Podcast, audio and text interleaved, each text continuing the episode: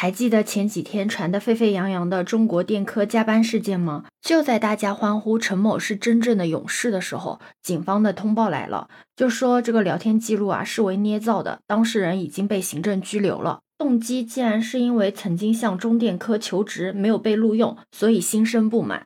怎么说呢？虽然聊天记录是假的，人物关系是假的，就连主人公的职位也都是假的。其实大部分的职场人都不喜欢加班，甚至可以说是非常的讨厌加班。但是因为迫于生活等种种的原因，不得不忍了下来。所以强制加班这件事情真的很能引起打工人的共鸣。有网友将这件事情啊称为今年第一部的大型职场沉浸式魔幻爽文，戏称为“野狼文学”。职场野狼的野，你好，我是当当马。不是都有很多公司鼓吹狼性文化吗？那根据网上不权威的解读，狼性文化的三大关键词就是贪、野、残，分别对应的就是无止境的探索冲动、不要命的拼搏精神和面对困难的时候坚定而亢奋的姿态。那在野狼文学里面呢，主角的一些行为也都可以说是遵循这个基本原则的，而是对上拍马屁、对下折腾人的领导本人。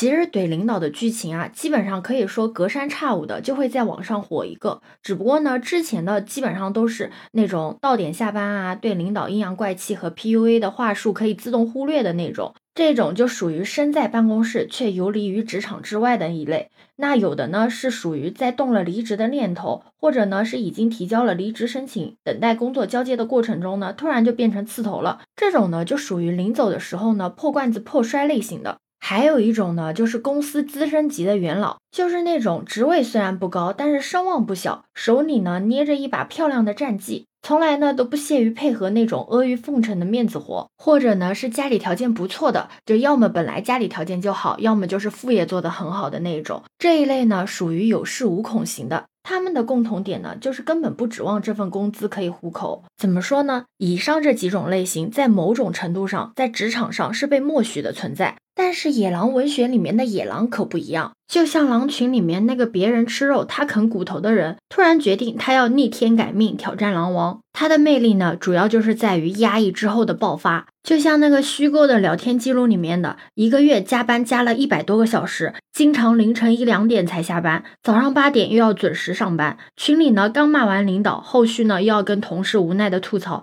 算了。明天被不被开除都不知道，这也正是为什么大家说这个故事呢是个爽文，也是更戳打工人心窝子的地方。就像我之前说的那几种类型呢，他们呢都是在领导们的管理策略体系之内的，打工人呢只能是寄希望于被幸运的选中那个可以被纵容的人。但是野狼文学呢，就像白日梦剧情成真了一样，就是受气的程序员决定在部门大群里面跟直属的领导撕破脸皮。爽的不是这个结果，而是站到了谈判桌旁边的姿态本身就是这个故事的高潮。说实话，我才开始并不知道它是假的，我当时还惊叹于他有一群给力的队友，我还做了一期节目讲了这个事情。结果呢，居然是假的。当然啊，现在有很多网友说，我当时就看出来了，怎么会有那么多人跟着他集体辞职呢？哎，确实，就像我那个节目里面讲的一样，其实现实生活中不是没有这种反抗者，但他们最后到底是无能狂怒的办公室混子，还是为同事仗义直言的英雄，主要还是取决于有多少人响应他。枪打出头鸟和法不责众呢，在职场上呢是一对量子叠加的概念。你在工作中不知道有没有遇到过一些有野狼属性的同事？就是那些敢在会议室里面跟领导拍桌子、激烈的反对上司的无脑安排的人。虽然说在工作中有的时候能碰到这么一两个，